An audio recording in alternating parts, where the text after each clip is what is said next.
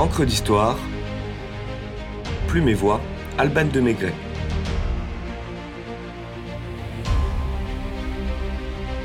Polichinelle, Pinocchio et les autres. Les ficelles des pantins et marionnettes. Il était une fois un roi, s'écrieront aussitôt mes petits lecteurs. Non, les enfants, vous vous trompez. Il était une fois un morceau de bois. Tel est l'incipit du fameux roman de Carlo Collodi, Les aventures de Pinocchio, histoire d'un pantin, paru en 1881.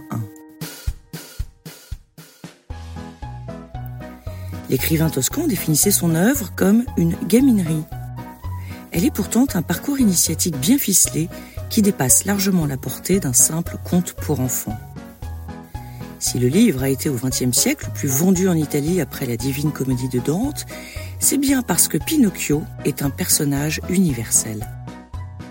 Italo Calvino écrivait d'ailleurs pour le centenaire du célèbre Pantin Il nous est naturel de penser que Pinocchio a toujours existé.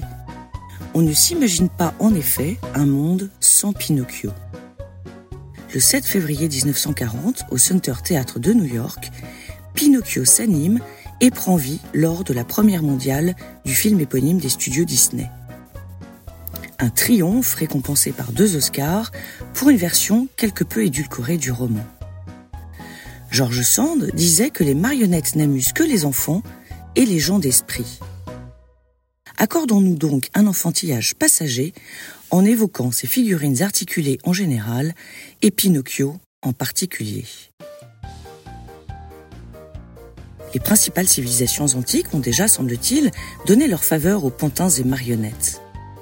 Les Égyptiens fabriquaient des statues animées à l'effigie de leurs dieux, comme l'évoque Hérodote dans son chapitre sur les fêtes d'Osiris dans Histoire, second livre. L'historien les décrit comme des figures d'environ une coudée de haut qu'on fait mouvoir avec une corde. En Grèce, les marionnettes sont évoquées par Plutarque comme des jouets pour enfants. Xénophon rappelle leur présence dans les banquets festifs. Aristote, quant à lui, mentionne une Aphrodite de bois attribuée à Dédale et douée de mouvements dans De Anima.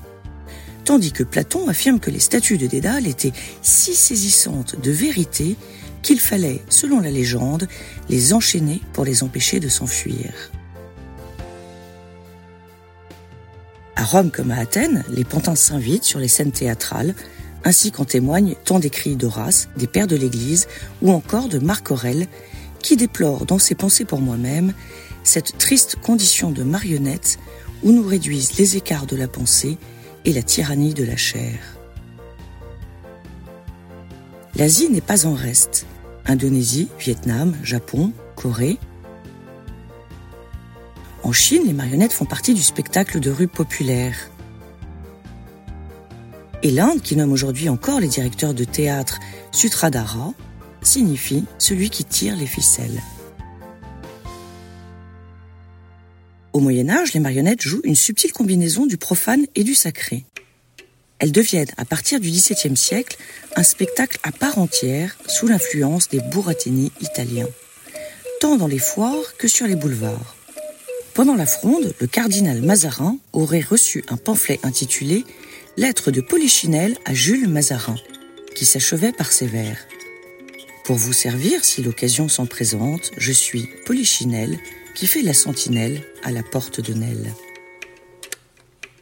Le pantin Polichinella, ou Polichinelle, issu de la Commedia dell'arte, exporte son caractère trivial et disgracieux, gourmand et spirituel dans plusieurs pays d'Europe le Don Cristobal espagnol, le Punch anglais, le Hanswurz allemand, le Petrouchka russe ou le Karspel autrichien sont tous de la même trempe. Le Guignol lyonnais de Laurent Mourguet et le Lafleur amiénois de Louis Belette arriveront bien plus tard.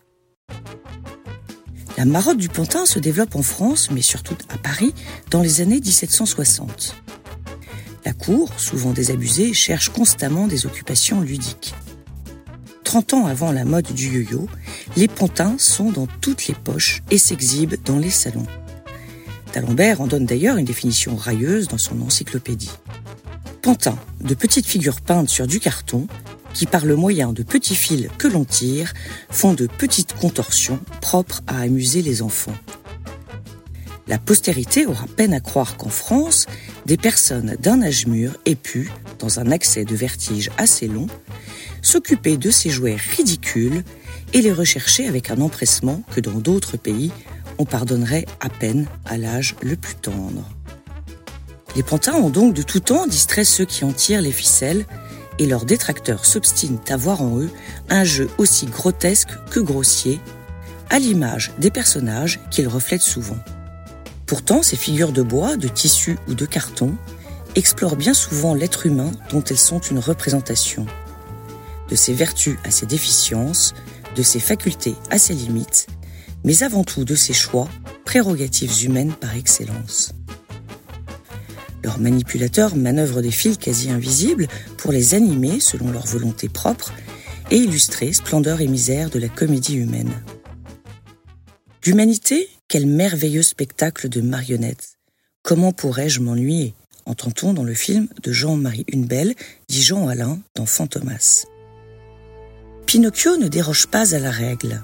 Geppetto, humble et solitaire menuisier italien, pour répondre à son désir d'avoir un fils, sculpte un pantin de bois, non dans un bois noble, mais dans, je cite, une simple bûche prise dans le tas de bois à brûler, de celle que l'on met en hiver dans le poêle ou dans la cheminée, pour allumer un feu et réchauffer les chambres. Loin d'être un démiurge tout-puissant, Geppetto façonne une marionnette parlante et impertinente. Effigie qui va devoir se construire par elle-même, apprendre, se tromper, se perdre, désobéir, grandir, comme tout un chacun en somme. Dès lors, tous les ingrédients du roman d'apprentissage vont jalonner le récit, avec son lot de tentations, de bonne volonté, de bêtises ou de succès. Puisqu'il s'agit d'un conte, des personnages merveilleux ou monstrueux apparaissent également. La fée aux cheveux bleus incarne l'image de la mère bienveillante qui prend soin de donner à son protégé une conscience au travers du grillon criquet. Malheur aux enfants qui se révoltent contre leurs parents et abandonnent par caprice la maison paternelle. Jamais ils ne trouveront le bien en ce monde et tôt ou tard, ils s'en repentiront amèrement. À chaque mensonge, le nez de Pinocchio s'allonge, s'allonge, s'allonge encore. Le mal, matérialisé par le chat et le renard, s'oppose à la bonne conscience et gagne une manche lorsque Pinocchio succombe au discours flatteur des deux compères.